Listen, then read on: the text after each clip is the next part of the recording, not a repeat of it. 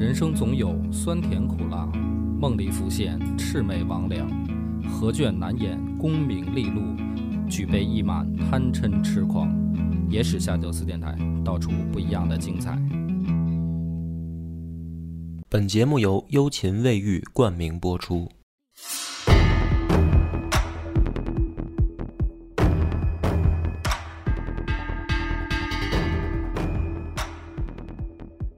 大家好，欢迎收听《野史下酒》，我是主播恶霸波。广斌，上回呢，咱们已经讲到了宇文化及这厮，嗯啊，把大隋皇帝杨广给弄死了。嗯，然后北上到中原的时候，迎头就撞上了李密的部队。在河南这一片，李密呢，咱们之前讲的比较粗，简单介绍一下他现在的实力。这个家伙呢，本身是蒲山公的后裔嘛，所以他投奔了瓦岗寨以后，就自己建了一个营，叫蒲山公营。就他这一营的兵，嗯是单独有这么一个称谓。然后呢，就开始在瓦岗寨里边四处的这个结交关系，啊，给自己抬高身价。哎，那这个历史上瓦岗寨真的有那么热闹吗？嗯，确实是有。这个单雄信、秦叔宝，，对，咱们念一下吧。他大概当时已经有手下都有一些比较出名的人啊。嗯呃，你刚才说的单雄信，嗯单二哥嗯啊，徐世绩，这也是当时呃很出名，后来也很出名的。后来赐姓李了。秦叔宝，嗯这个大家比较熟悉的名字叫秦叔宝，实际上人家叫秦琼嘛。秦琼，嗯，程咬金、罗士信、赵仁基啊，这些都是武将，还有魏征，魏征啊，嗯，啊，魏征就是在瓦瓦在岗寨在瓦岗军里面。啊，他后来呢，就是翟让啊，把这个大头领的位置让出来以后，他实际上就已经不能把他称呼为瓦岗军了，嗯就他们已经不是山寨了。嗯那么李密呢，于是就是自号魏公，啊，他是自己说自己是公爵。那么他控制的这个兵力呢，首先他拿下了星落仓，就是你要有兵，你得先有粮食嘛。嗯控制了星洛仓以后，后来呢又打到了黎阳仓，控制了两座这个粮食的仓库以后，在整个河南这个地区啊，已经控甲三十万了。哦，三十万人，三十万兵力，所以说这个是一个很强大的势力了。嗯那么当时呢，宇文化及没来之前啊，跟他对着死磕的就是王世充。嗯宇文化及来了以后呢，李密正好就挡在了宇文化及的前面。于是呢，当时发生了很有意思的一幕啊，说这个当时两个人隔水列阵，嗯隔着中间这个有河列阵，列完阵以后呢，李密就出来，就是阵前喊话，说咱们俩聊聊吧，嗯，这事儿今天这个事儿怎么解决？李密呢说了一番很精彩的，怎么说呢？就是煽动性言论，呃，也不叫煽动性吧，就是有理有据嗯。他这话大概是这么说的：说你啊，原本是匈奴的奴隶，然后投奔到中国，投奔以后呢，说你们家父子兄弟世受隋恩，哎，这个理论的依据在这儿。说你看，原本这个你们宇文家，他这个宇文化及是宇文述的儿子，宇文述是宇文盛的儿子嗯，啊，他还不是那个说。宇文邕那一支，，对对对，不是那一支啊！大家不要以为姓宇文的都是皇族，嗯不是。但是呢，他也是关陇集团之一，就是出身也是武川镇出来的，武川帮里面的。他说你们家原本就是，现在你要去查的话，也有一种说法，就是他们家祖上是匈奴人，嗯所以呢，李密就说你们家就是匈奴的奴隶。然后来了中国以后，大隋皇帝因为宇文述跟这个杨广两个人算是捏过到一块儿，有这个拥立之功吧，嗯相当于，所以这个宇文家受重用。那么说到你这儿呢，已经累世富贵，而且举朝无比了。就你宇文化及，你小子现在是隋朝皇帝眼前的红人，但是你呢，问题出在哪儿？说主上失德啊，李密肯定是要这么说的，因为他也是造反的人。对，他说主上失德，就是杨广这个皇帝没当好的话，你应该怎么呢？说你不能死谏反行弑逆，就是说你作为一个臣子，你大哥出了问题以后，你应该劝谏他，嗯，你反而把大哥宰了，对，就说白了，按照江湖道义上来讲，你还不如我呢。对，啊。而且你文死谏，武死战。哎，如果是你是武士家啊，嗯你也应该为大哥而战。对，你怎么能把大哥宰了呢？嗯对你这个太不地道了。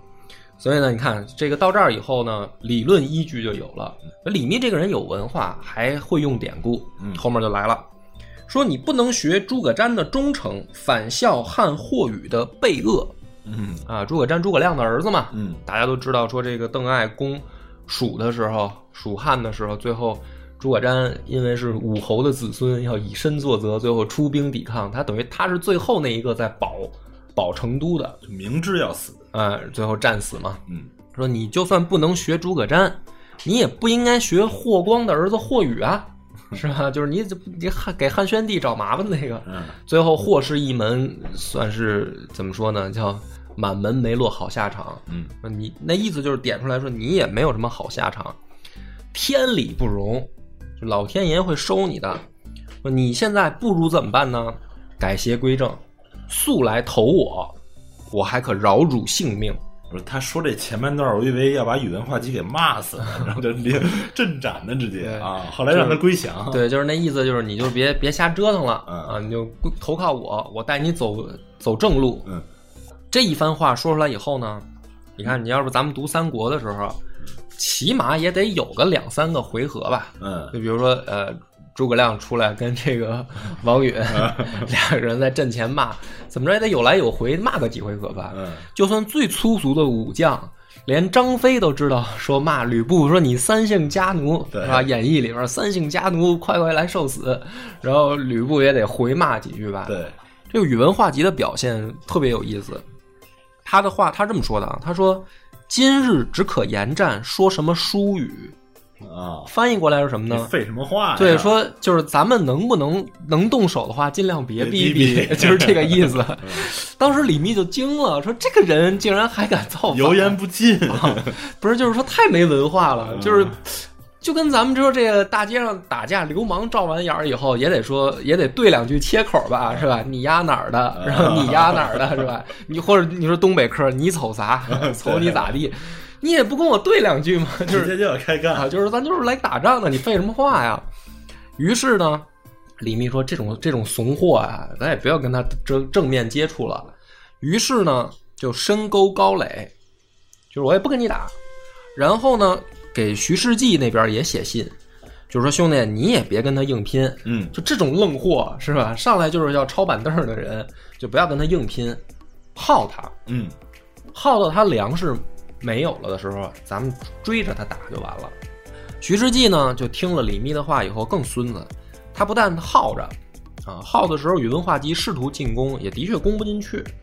然后徐世绩呢就挖地道，嗯挖到宇文化及那个营垒的后面去，嗯然后呢突然从地道里边爬出来，两面夹击他，就是反正不跟他正面打，就是老搞这种偷袭。嗯最后呢，耗到宇文化及的确是说粮食将尽，准备撤。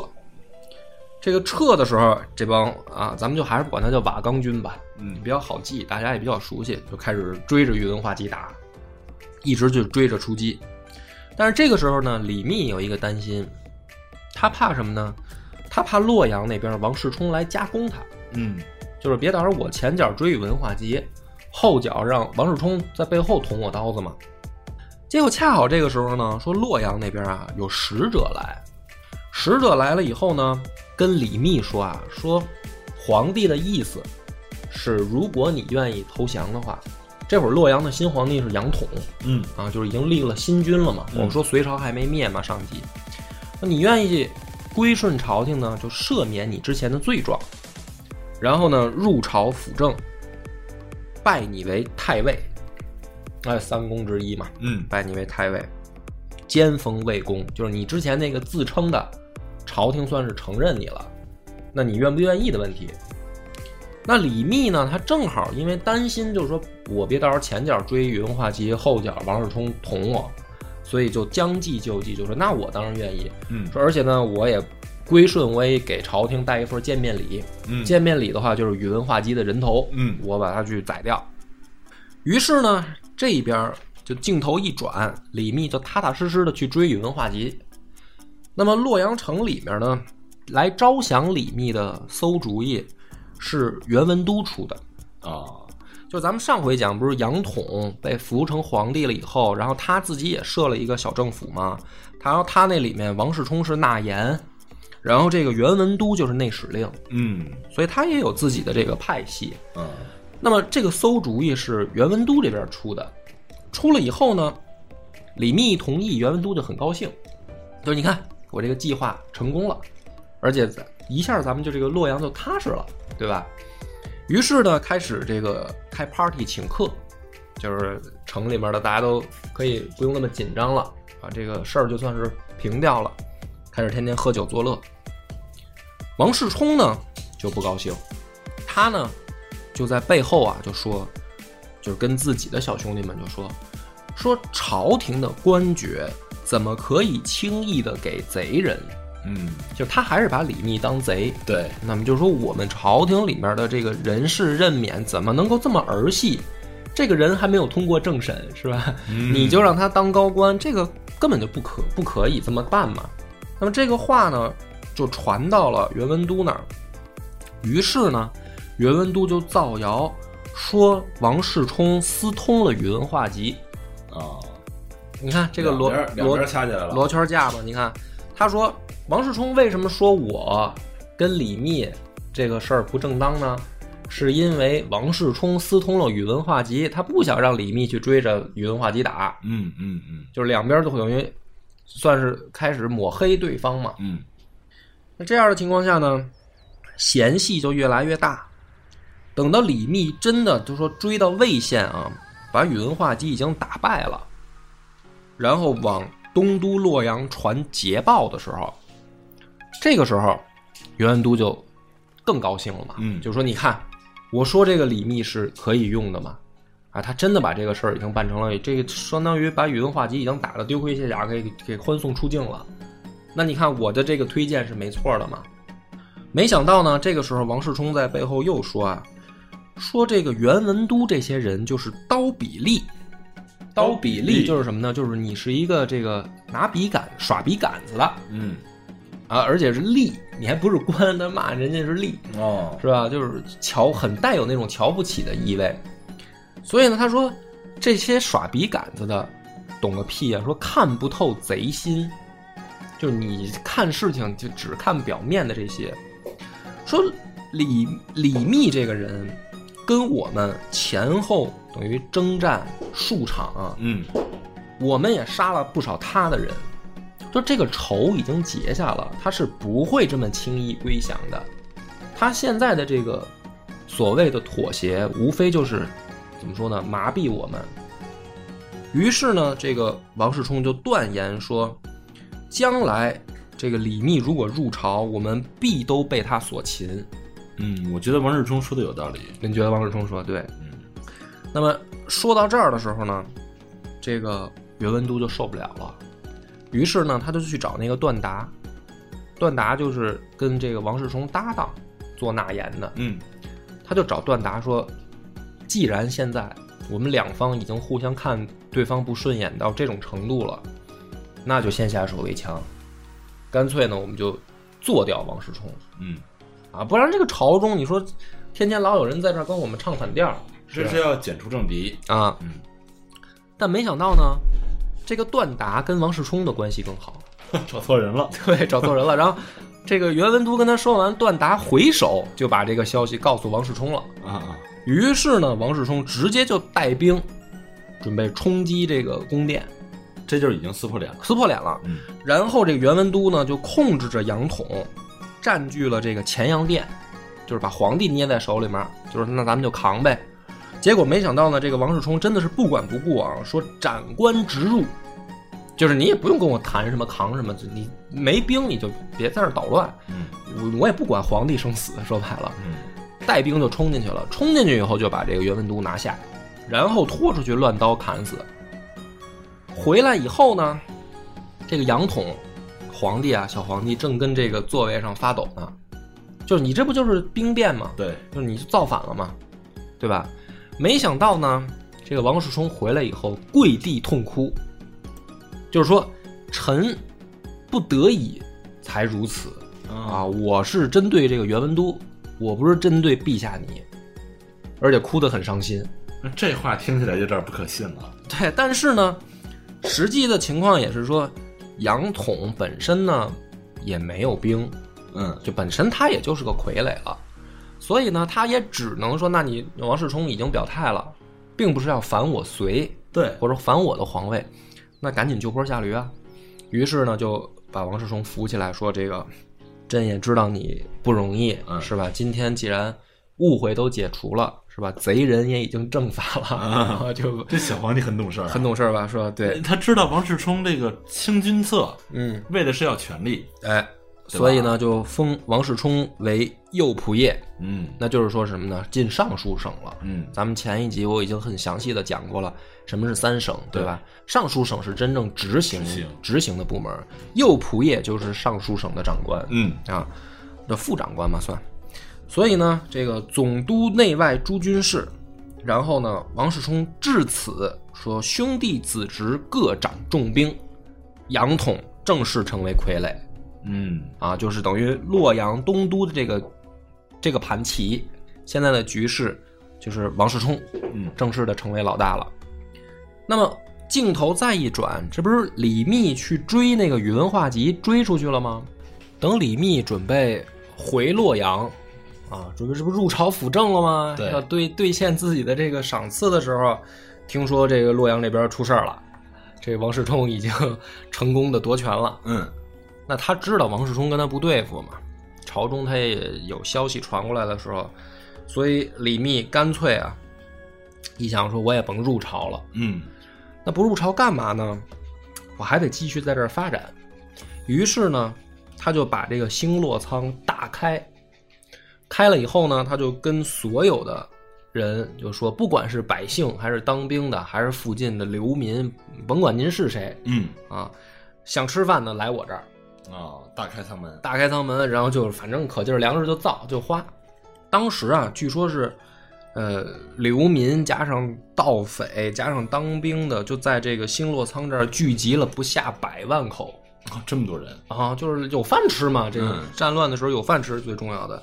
来了以后呢，他就你想拿多少拿多少，就是李密的这个策略，就是你随便，你能拿得走你就拿，嗯啊。当时呢，这个他自己啊，就看见这个场景，美滋滋的，就跟他旁边的这个手下就聊天儿说看，这才叫足吃足食，嗯就是是不是在我的手下，然后才能享受到如此的待遇，嗯对吧？就是历朝历代，什么是，哎，这个我也不怕犯规啊，这就是共产主义了，你知道吧？就是按需索取了。当然了，这是开玩笑啊，就是说他是大到达了这个意思，嗯当时心情也很爽嘛。反正这个简单来说，开大隋朝的粮仓，他也不心疼，对，啊，就是慷他人之慨。结果呢，他旁边有一个叫贾润甫的，就说他不是正在那吹牛逼呢，正心情正美呢吗？贾润甫就说说这个国以民为本，民以食为本嗯啊。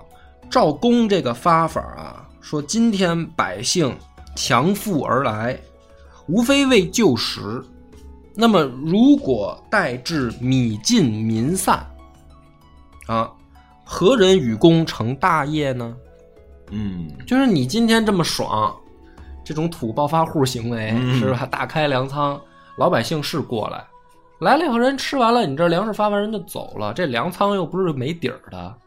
那等人吃完走了以后，咱怎么办？你还想成大业的话，谁来成大业呢？那李密怎么说呢？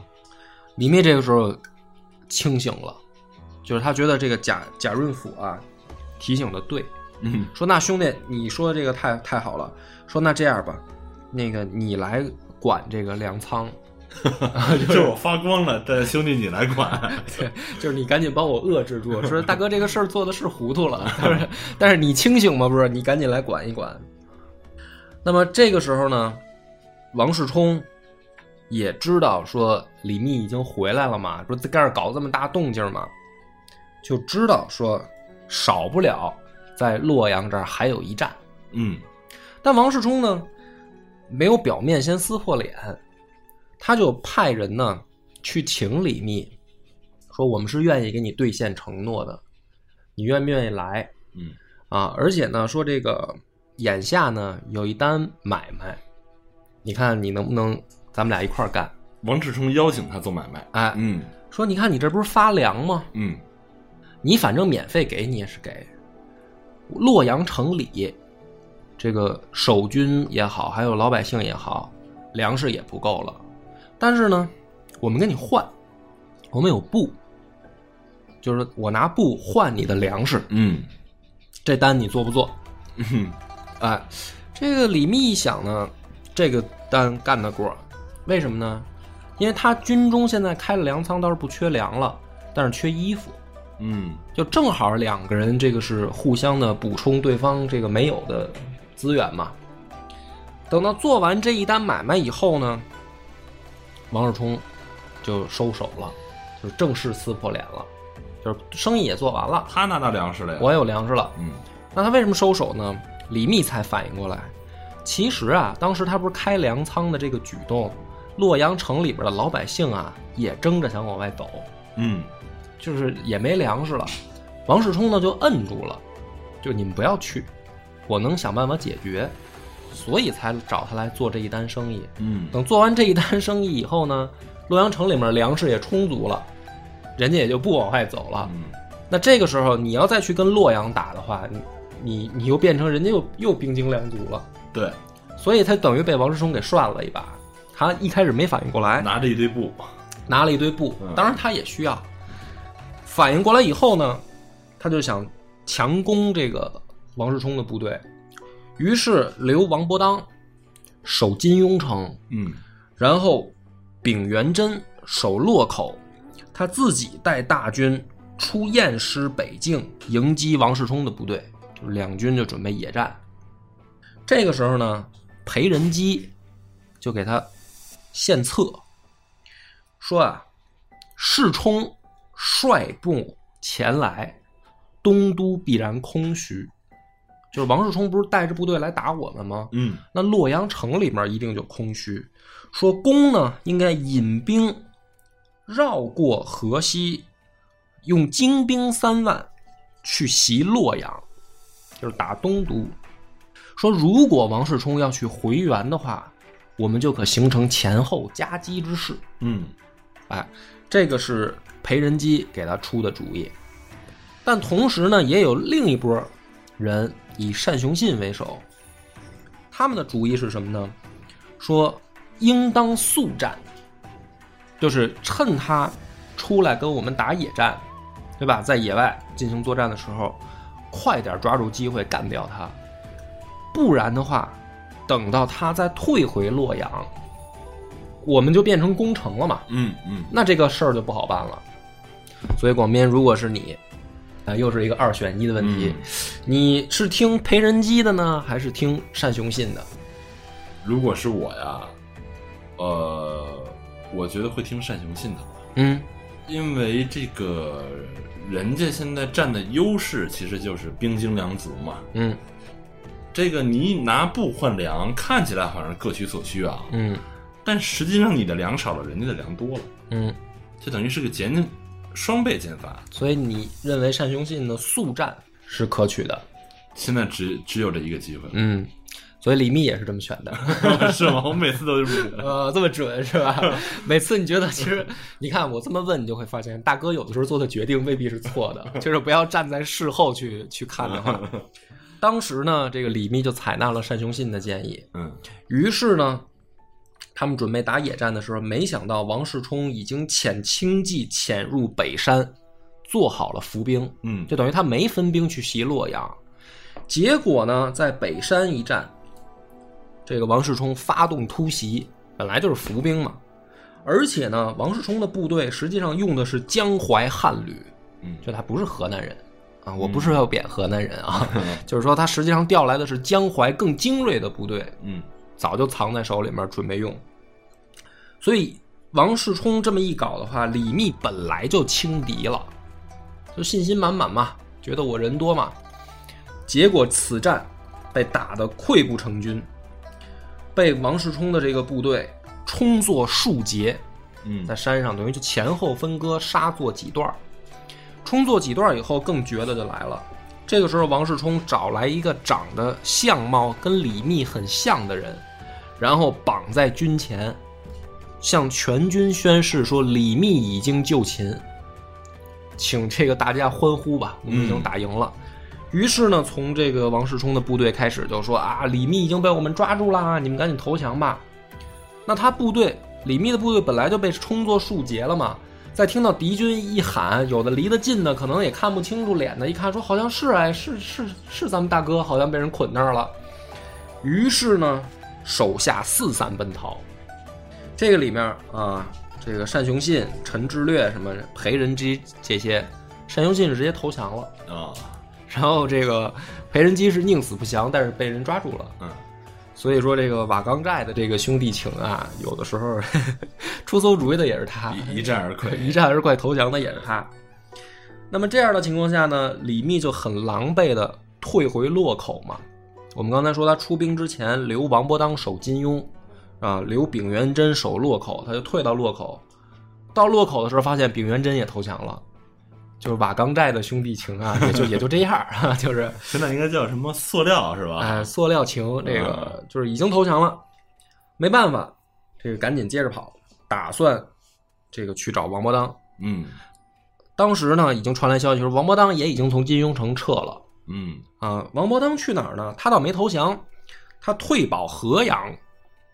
哎，就是我还在等你，但是金庸城我肯定守不住了。嗯。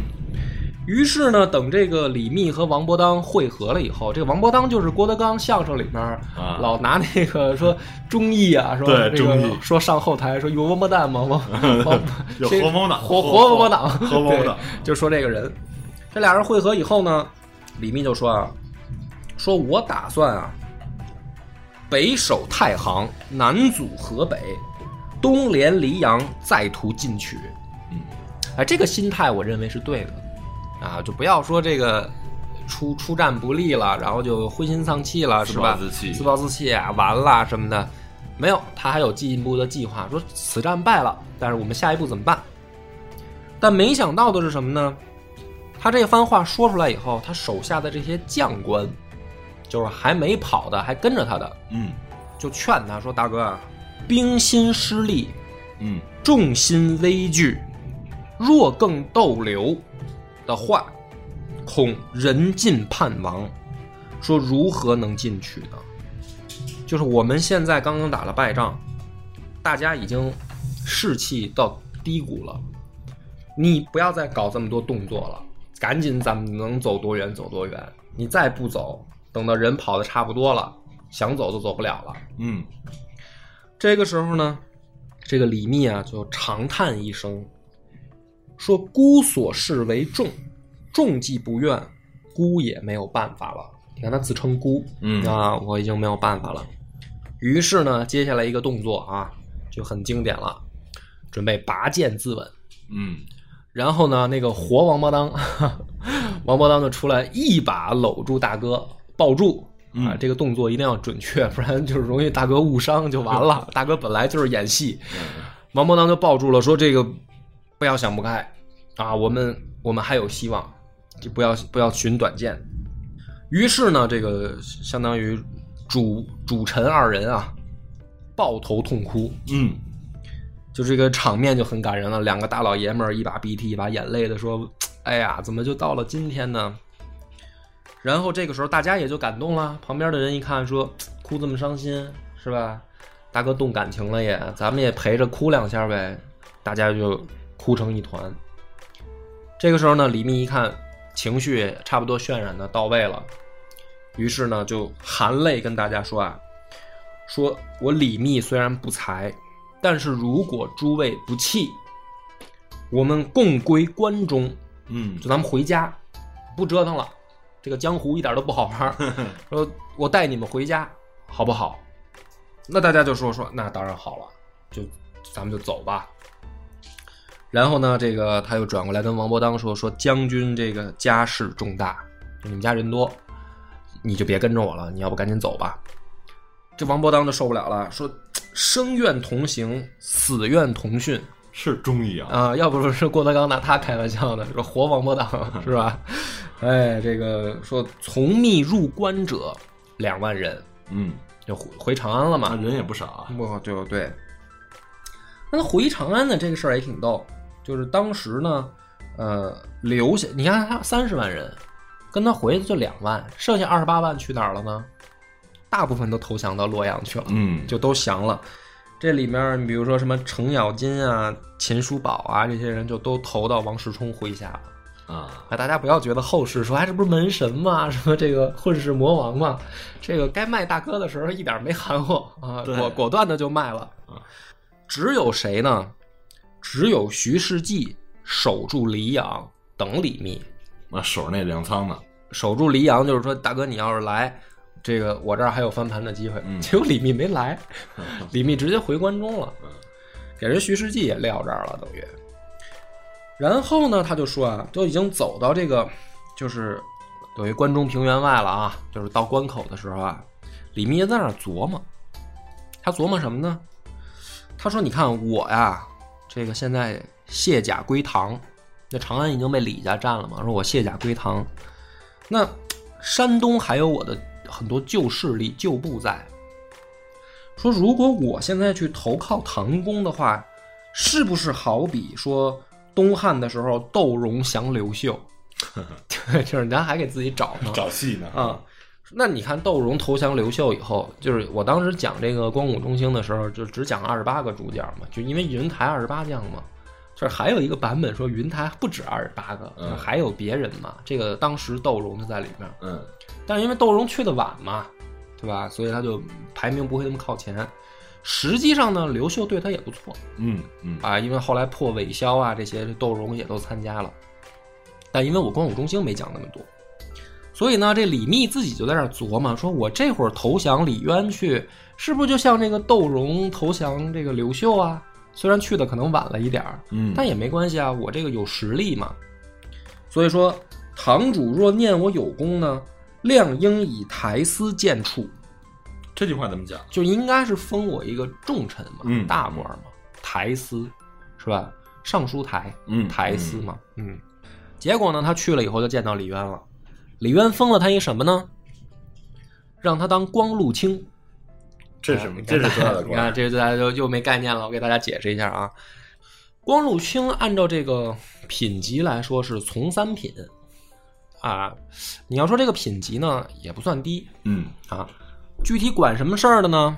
有两个主要职责，一个呢是管这个宫殿的大门儿看门的。看门儿的，呃，门口的这个李大爷 是吧？嗯另一个呢是主管朝臣宴会的时候的膳食，哦，就总管。总管光禄卿干这俩事儿的。嗯所以呢，这个李密就憋屈，是吧？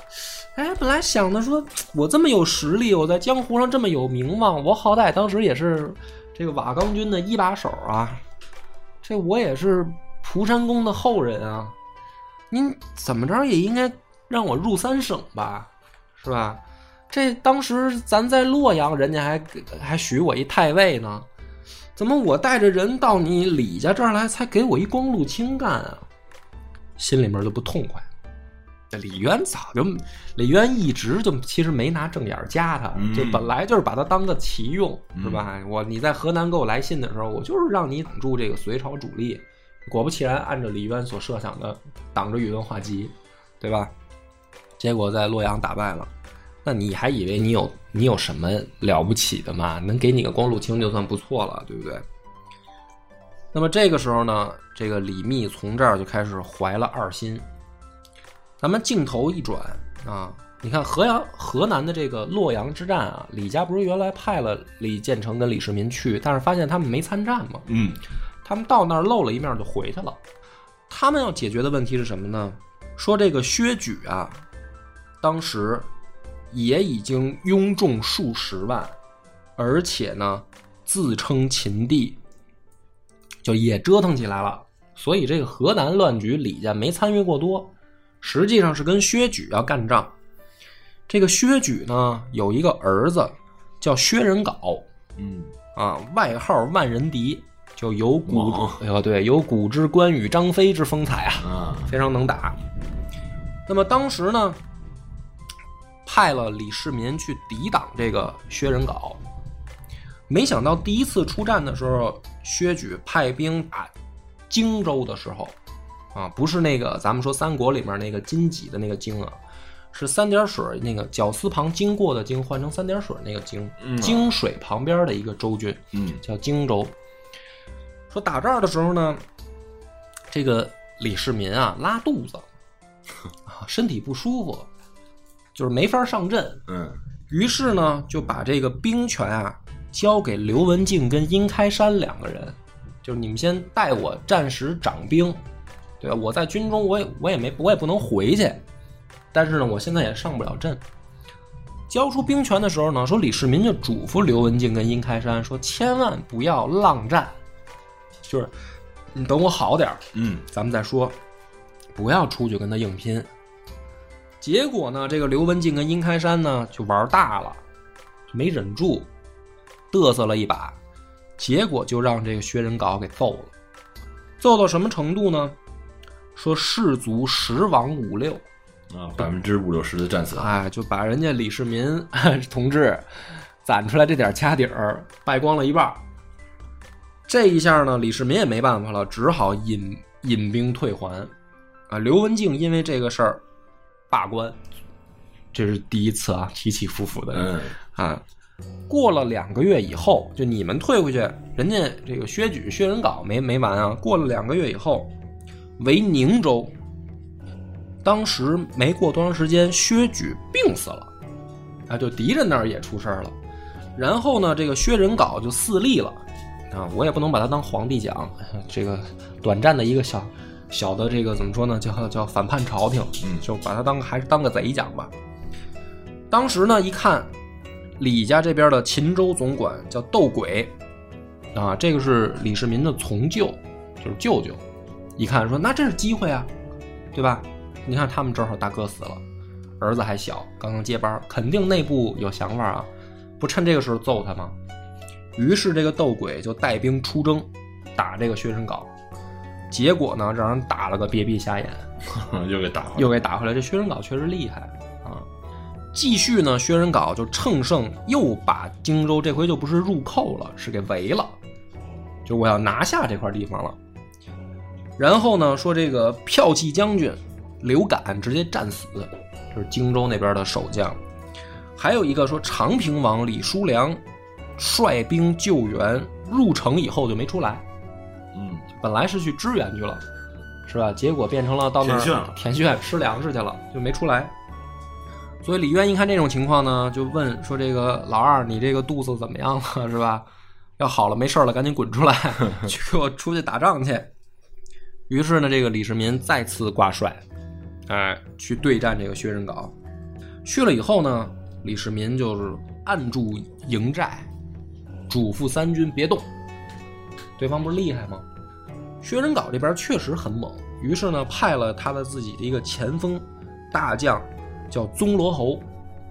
这个宗罗侯说：“你呢，每天就有一个任务啊，你去李世民的这个营帐前面马街，马街，嗯，挑衅他。哎，把他们老李家往上数，能数多少代数多少代，骂一痛快。这个宗罗后呢，嘴也不软，天天就站门口啊，练的贯口。对对对，就是单口在那表演。这个李世民手下这些将官就受不了了，就是太太太侮辱了。嗯是你上次是赢了，这次这还还没打呢吗？不是这么嚣张，天天就单骑出来在前面骂街，就是挑衅嘛。李世民就摁住大家说，谁也不许违抗军令，谁也不许去。这是给全军的命令。有一些心腹将官就过来，就是劝李世民说：“为何不战啊？是吧？”李世民就给他们解释说：“你看，我军新败，士气沮丧。那么敌军呢，恃胜而骄，轻视我军，对吧？比骄我愤，他骂我嘛，骂咱们大家嘛，嗯大家就生气，不就愤怒嘛？比较我愤，待到诸军诸将气愤到顶点的时候，就是我们出击的时候。嗯，哎，说这就是兵法、嗯啊，你们不懂，你们就不要多想，听我的听我的就完了。这么一等呢，人家在门口生生骂了两个月，骂得口干舌俩月啊，就天天这个宗罗后就是也没有天天上班，就是 可能后来连甲都不穿了，直接溜溜达达的，可能就到门前就来一贯口，例行公事啊。啊，把你们李家从上到下十八代骂一遍，然后人下班回家，写稿，人家这个李家的这个军官就在这个营里面看俩月，大家就说说大哥可能就是怂了呗，就是就是不肚子敢还没好。啊，就是不敢打呗。所以呢，有一天啊，突然敌营来了一个人，这个人自称他说啊自己叫梁胡狼，说干嘛来了呢？投降哦，这是诈降吗？嗯！大家就说这这肯定是诈降啊。嗯，这个李世民就说说你为什么投降啊？梁胡狼说啊，说薛仁杲军中已经快断粮了，嗯，我知道内幕，这么搞下去是要出事儿的，所以呢我来投降。大家就说这肯定是诈降嘛，嗯是吧？骂俩月咱们没动静，搞这么一个这个这个这个假装来投降的诈降计。李世民这个时候呢，拍案而起，说梁将军是剑机君子，啊、大家不要多疑，相信他。于是呢，就让这个行军总管梁实移营潜水员诱敌来攻，就是他们不是断粮了吗？所以他们想决战嘛。哎，我们就刻意把这营寨扎在一个防守不那么严谨的地方，让他来打。果不其然，薛仁杲派派这个宗罗后就率兵打过来了。打过来之后呢，李世民就问手下这些将官说：“此战就是决战的时候到了，但是呢，谁打前锋？嗯，这就很关键了。手下一员大将叫庞昱，说：“我愿出战。”李世民说：“好，兄弟，啊，你过来，我授你一计。呵我猜他这一计吧，啊，你猜猜，你猜。猜只，许败不许胜嘛，哎，差不多，就是兄弟，你带少量兵马嗯。拖住他，嗯。然后这个时候呢，这个薛仁康搞必然的是四面把你围定，嗯。就要把这个潜水营拿下嘛，嗯。对吧？你呢扛住，当他合围你到最关键的时候，实际上他的阵脚就乱了。嗯这个时候我会从外围反包抄他，但是很关键的就是你可千万不能被人踩死，就是你是诱敌的那一个。嗯，庞玉说：“行，大哥，我听明白了。”于是庞玉就去了。你说当炮灰呗，大哥，就这意思呗，去了以后，果不其然就被围了嘛。嗯围了以后，这个说薛仁杲带着宗罗后，说四面还击，就是围着他打。这个庞昱呢，就已经快扛不住了，但是他就跟手下这些兄弟说呢，他说元帅啊，秦王料敌如神，是吧？那么定有精兵来源，说大家再坚持一下啊，坚持下去，我们会看到胜利的。那，一般搁到别的故事里面呢，可能庞昱就悲剧了。嗯但是呢，这个事儿是发生在隋唐的时候，嗯那要李世民是有主角光环的，所以当庞昱快不行的时候，果然发现远处一个神勇的这个大帅举着这个兵器，帅旗，哎，就从外围带着人马就杀过来，然后里应外合，就把这个薛仁薛薛仁杲给打败了，斩首数千级。啊，这个薛仁杲呢，就是马上退回自己的城池，准备坚守。李世民这边呢，就派了一支精骑，也是轻骑，一支骑兵部队，就继续去穷追。这个时候呢，窦轨就是他这舅舅就跳出来了，大外甥，你不要去追。首先呢，穷寇莫追嘛，嗯啊。第二个说，这个薛仁杲很能打，其实他战斗力并不差，是吧？只不过就是不会兵法，有点愣。嗯但这个时候他据城守险，这就不好打了。你要打，你也等到大部队跟上，你派一支轻骑兵过去，你这不捣乱吗？对吧？不要这么搞。李世民说：“滚！”啊，说那个你不懂，就是一自己啊，执意带着骑兵就追到了城池下面。然后果不其然啊，说这个薛仁杲这支部队，有的人从城上面坠绳而下来投降，就不打了，打不过你，投降了。最后呢，这个薛仁杲也知道说大势已去，于是开城投降。那进城以后呢，大家就开庆功宴嘛。嗯很多将官就不理解，就问李世民说：“你怎么就确定你派一支轻骑兵到那儿，他他就会不战而降呢？就是你怎么判断出来的这个事儿这么神奇？”李世民这时候就开始装逼了，怎么装？说：“你看，我给大家分析一下啊。首先呢，这个薛仁杲的部队，大部分的都是陇右的精兵，嗯啊，或者说陇上精兵，就是他们家不在这儿。那么我们呢，跟他在野战的时候，把他刚刚击败的时候，他的部队是溃散的，对吧？所以他溃散的部队跟着他跑进城里边的那个是少数人，就是大量的部队还溃散在外面没进城。如果这个时候我们不抓紧时间把他给堵住，堵在门口，这些溃散的部队会陆陆续续的回到城里，再加上薛仁镐又能打啊，稍微激励一下士气，那个时候确实就是坚城了，我们就打不动了。但我为什么派骑兵就马上堵住他门呢？这些溃散的部队发现已经回不去的时候，他们自己就会逃回陇上，所以城内的人一定不多。你别看他占地利，他他人肯定也不多，而且又没粮食。所以，只要我们能到城下，让他的败兵回不了城的时候，我们这一仗就赢定了。嗯就李世民已经料到这些了、嗯啊，当然我也不知道史书是不是给他贴金，反正这是最后他说这仗是这么打的。于是呢，把这个薛仁杲送还长安，交到自己老爹李渊手上处置。李渊说呢，说薛氏啊，杀了很多我们的将士，说不杀他不足以平民愤，于是决定呢，说把这个薛氏一族连根拔起，包括这些投降的士兵全部干掉。结果李密这个时候就跳出来了，唐公不可如此，除薛仁镐之外，既已降服，不可不抚。嗯抚慰的抚，就是你不要赶尽杀绝，他他犯错了你就杀他这一个人就行了，你不要把他的这些手下都连带着杀了。那么于是呢，最后斩薛仁镐于这个东市，然后余者恕罪不问，嗯不再追究了。但李密这个呢，实际上就是开始收买人心了。嗯是吧？李世民本来想也想这么干，啊 动手晚了一步，让李密给抢先了，所以这里面还有故事后面。但这个薛举刚一平定的时候呢，东边又传来消息了，说这个李密放跑的这个宇文化及不是打败了吗？但是宇文化及没死，嗯宇文化及回去以后又把秦王杨浩宰了，自己称帝了。